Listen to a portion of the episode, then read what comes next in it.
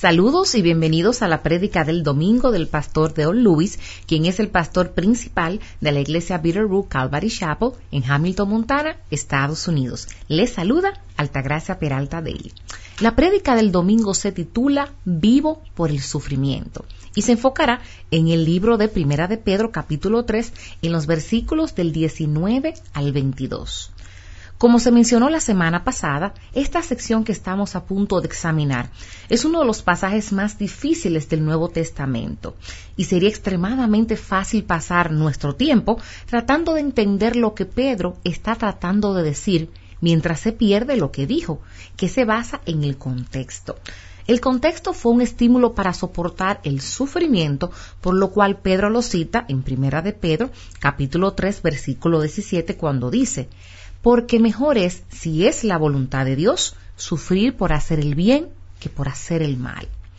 Pedro usa el ejemplo de Jesús, quien sufrió por hacer el bien cuando murió en la cruz para abrir el camino de salvación para la humanidad caída y pecadora. Pedro se abre camino a través de dos ejemplos de Jesús y Noé que se intercalan entre sí. Primero hablamos del ministerio de Jesús, donde Pedro reveló cuatro cosas del ministerio de Jesús.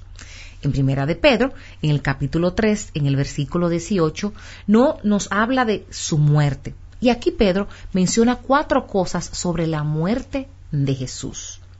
Primero, la duración de su sufrimiento. Que el sufrimiento y la muerte de Jesús fueron por el pecado, pero fueron sustituidos ya que no fueron por su propio pecado. Segundo, el propósito de su sufrimiento. Este, ese es su sufrimiento y muerte por el pecado, que era inocente muriendo por los culpables. Tercero, el resultado de su sufrimiento para llevarnos a Dios. La palabra traer en el griego es conducir a y es un término legal que habla de ganar audiencia para un rey en nombre de otro. Y cuarto, la confianza que ahora tenemos debido a su sufrimiento.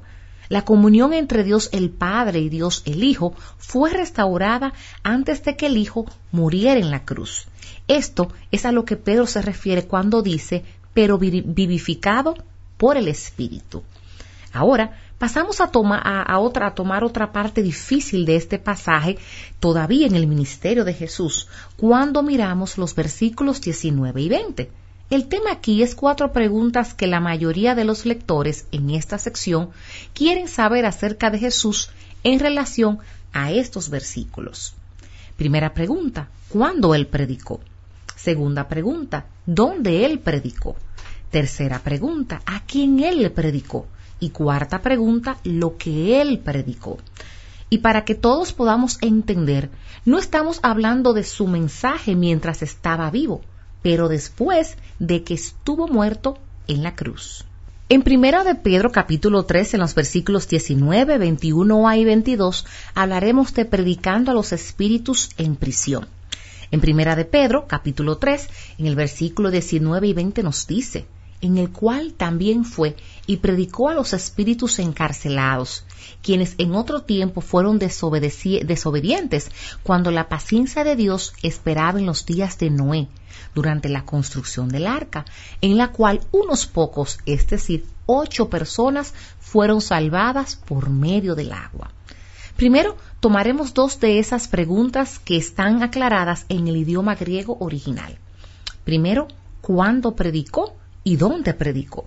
Los pasajes difíciles de la Biblia requieren que el estudiante de la palabra de Dios ame la investigación y no debemos saltar el proceso. Las pequeñas palabras no deben pasarse por alto en lo que respecta a la comprensión. Las palabras por quién en el idioma griego original es una preposición combinada con un pronombre relativo todo lo cual cuando se examina haría que la interpretación de este por medio de qué espíritu haciendo que la palabra espíritu en el versículo 18 sea el Espíritu Santo, pero refiriéndose al espíritu humano de Jesús, cuando entonces nos dice, primero, cuando Jesús predicó, estaba cubierto por la palabra fue, que había que una persona que estaba viajando o yendo de viaje. Esto habla de Jesús en un estado anterior a su resurrección y después de sus palabras en la cruz, cuando nos dice en Lucas capítulo 23, en el versículo 46, eh, cuando Jesús dice, y Jesús, clamando a gran voz, dijo, Padre, en tus manos encomiendo mi espíritu.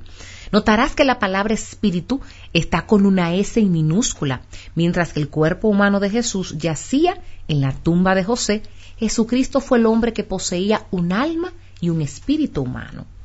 Esto nos lleva a la segunda pregunta. ¿Dónde? ¿Dónde estaba este lugar? En el primer testamento, este lugar se conoce como Seol, que era donde en ese momento iban los muertos.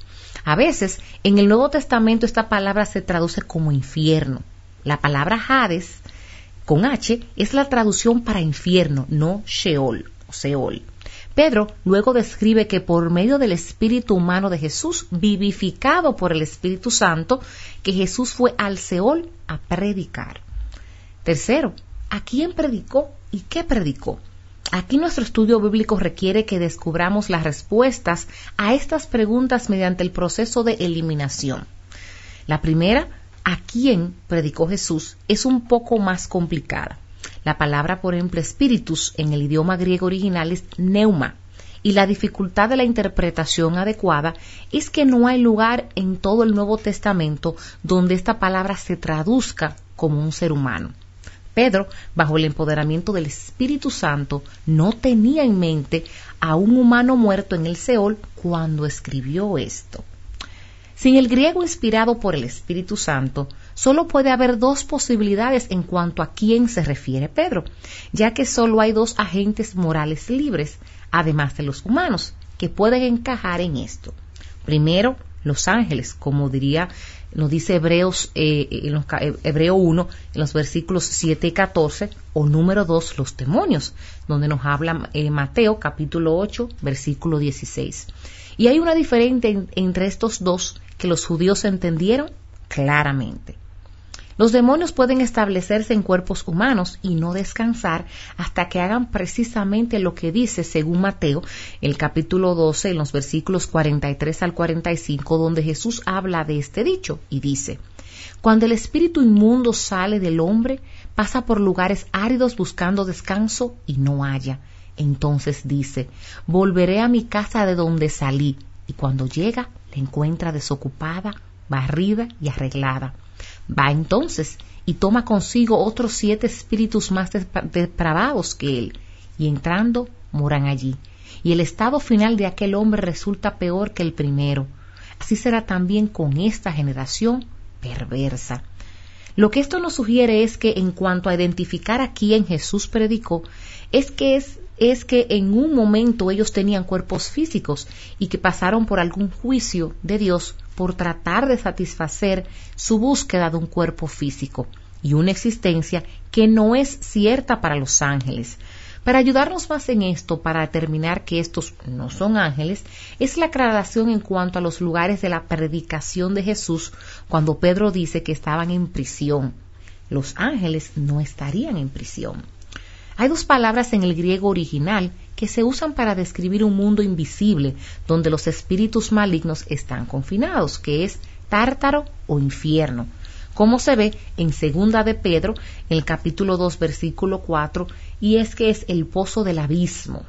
En, en, segunda de Pedro, capítulo 2, versículo 4, nos dice tártaro o infierno, y en Apocalipsis, capítulo 9, versículos del 1 al 12, nos habla de pozo del abismo. La palabra griega original aquí es tártaro y Pedro vincula a estos espíritus y ángeles caídos antes del diluvio diciendo que pecaron en ese momento. Basado en esto, parece que después de la muerte de Jesús en la cruz y su resurrección en la tumba de José, Jesús tomó su sangre, pasó por los cielos, habla en Hebreo capítulo 4 versículo 14 como nuestro gran sumo sacerdote y presentó su propia sangre y la roció sobre el propiciario en el lugar santísimo completando nuestra expiación. Luego predicó a los ángeles caídos en el tártaro. Ahora, ¿qué predicó Jesús? La palabra griega original para predicado es queruso y la palabra se usó para un anuncio oficial o proclamación hecha por un mensaje de un gobierno. Pero no dijo que Jesús predicó o evangelizó o incluso trajo un mensaje. En cambio, Jesús trajo una proclamación oficial a estos ángeles caídos y no tenía la intención de ser el mensaje de evangelio ni poder haberlo sido, ya que no están incluidos en aquellos quienes Jesús murió. En Hebreos capítulo 2 versículo 16 nos dice que porque ciertamente no ayuda a los ángeles, pero sí ayuda a la descendencia de Abraham. Dios, en perfecta justicia, infinita misericordia y gloriosa justicia, pasó sobre los ángeles caídos a comprar a la humanidad caída por su propia sangre. Necesitamos mirar el versículo 20 para tener una mejor idea de cuál fue la proclamación oficial de Jesús. Lo que vemos es que estos espíritus fueron desobedientes en el momento del diluvio y la segunda carta de Pedro que es segunda de Pedro capítulo 2 versículo 4 donde él menciona que pecaron y que Dios no los perdonó, sino que los arrojó al infierno y los entregó a las cadenas de tinieblas reservadas para el juicio. No hay razón para pensar que Pedro, bajo la inspiración del Espíritu Santo, esté haciendo referencia a un grupo diferente en su segunda carta al que menciona aquí en su primera carta. De hecho, el uso de la palabra par en segunda de Pedro, capítulo 2, versículo 4, es una palabra conectiva y asocia estos dos. Los ángeles caídos del mundo antediluviano, de la época de Noé, en el que se nos dice que la familia de ocho almas de Noé fue salvada del diluvio y los ángeles que fueron reservados para el juicio. Geena es el lugar de los judíos apóstatas muertos, mientras que Tártaro es el lugar de los ángeles caídos. En Judas, en el capítulo 1, en los versículos 6 y 7, arroja un poco más de luz de esto, donde se nos dice que y a los ángeles que no conservaron su señorío original, sino que abandonaron su morada legítima, los ha guardado en prisiones eternas, bajo tinieblas, para el juicio del gran día. Así también Sodoma y Gomorra y las ciudades circunvecinas, a semejanza de aquellos, puesto que ellas se corrompieron y siguieron la inmoralidad sexual y la carne extraña, que son exhibidas como ejemplo al sufrir el castigo del fuego eterno. Parece que el pecado de estos ángeles caídos fue la fornicación, ya que fueron tras las mujeres humanas, una clase diferente de creación que va más allá de lo que Dios había diseñado. Parece que, esto produjo un orden de seres genéticamente alterados que mezcló estos dos órdenes diferentes de creación en lo que nos dice Génesis capítulo 6 en los versículos del 1 al 4 que describe. Y aconteció que cuando los hombres comenzaron a multiplicarse sobre la faz de la tierra y les nacieron hijas, los hijos de Dios vieron a las hijas de los hombres que eran hermosas y tomaron para sí mujeres de entre todas las que le gustaban. Entonces el Señor dijo, no contendrá mi espíritu para siempre con el hombre, porque ciertamente él es carne. Serán pues sus días ciento veinte años y habían gigantes en la tierra en aquellos días, y también después cuando los hijos de Dios se unieron a las hijas de los hombres, y ellas le dieron a luz hijos. Estos son los héroes de la antigüedad, nombres y hombres de renombre. Estos seres angelicales de raza mixta, en partes humanos y en parte ángeles caídos, justificaron la destrucción y el exterminio de todos menos de ocho humanos. Entonces, después de la proclamación oficial de Jesús entre el tiempo de su muerte y antes de su resurrección, fue con el propósito de esta apostasía demoníaca, es decir, de la rebelión del plan divino de Dios, en el cual Satanás intentaba hacer imposible que Jesús fuera completamente hombre como la humanidad, ya que la semilla habría sido contaminada por la semilla demoníaca, haciendo imposible la expiación humana con la mezcla de los ángeles caídos y humanos. Entonces, este anuncio oficial de Jesús fue que Satanás y sus planes fueron frustrados para siempre. Pedro continuará su mirada al ministerio de Jesús al mencionar dos aspectos más de la vida y del ministerio de Jesús. Primero, en el versículo 21b habla de su resurrección Y aquí el punto es la finalidad del sufrimiento de Jesús que resultó en nuestra transformación permanente. Y segundo, en el versículo 22, su ascensión. El punto principal aquí es que Pedro quiere mostrar que cuando sufrimos por hacer el bien, tu victoria es una victoria completa. Así que hablaremos en los versículos 20 y 21 del ministerio de Noé. En Primera de Pedro, capítulo 3, en los versículos del 20 al 21 nos dice, quienes en otro tiempo fueron desobedientes cuando la paciencia de Dios esperaba en los días de Noé, durante la construcción del arca, en el cual unos pocos, es decir, ocho personas, fueron salvadas por medio del agua. Y correspondiendo a esto, el bautismo ahora os salva, no quitando la suciedad de la carne, sino como una petición a Dios de una buena conciencia, mediante la resurrección de Jesucristo. El ministerio de Noé. Pedro quiere mostrar a los lectores, en caso de que pensaran que la ilustración de Jesús como un ejemplo de sufrir por hacer el bien, era una expectativa demasiado difícil, que Noé también sufrió por hacer el bien. Al hablar de Noé, Pedro menciona que la familia de Noé también fue liberada a salvo a través del diluvio y la frase salvados por el agua, que es literalmente fueron llevados a salvo y no se refiere a su salvación espiritual. El artículo gramatical en el idioma griego original no se trata sobre el arca que salva a Noé y su familia, sino más bien sobre el agua que salva a Noé y su familia.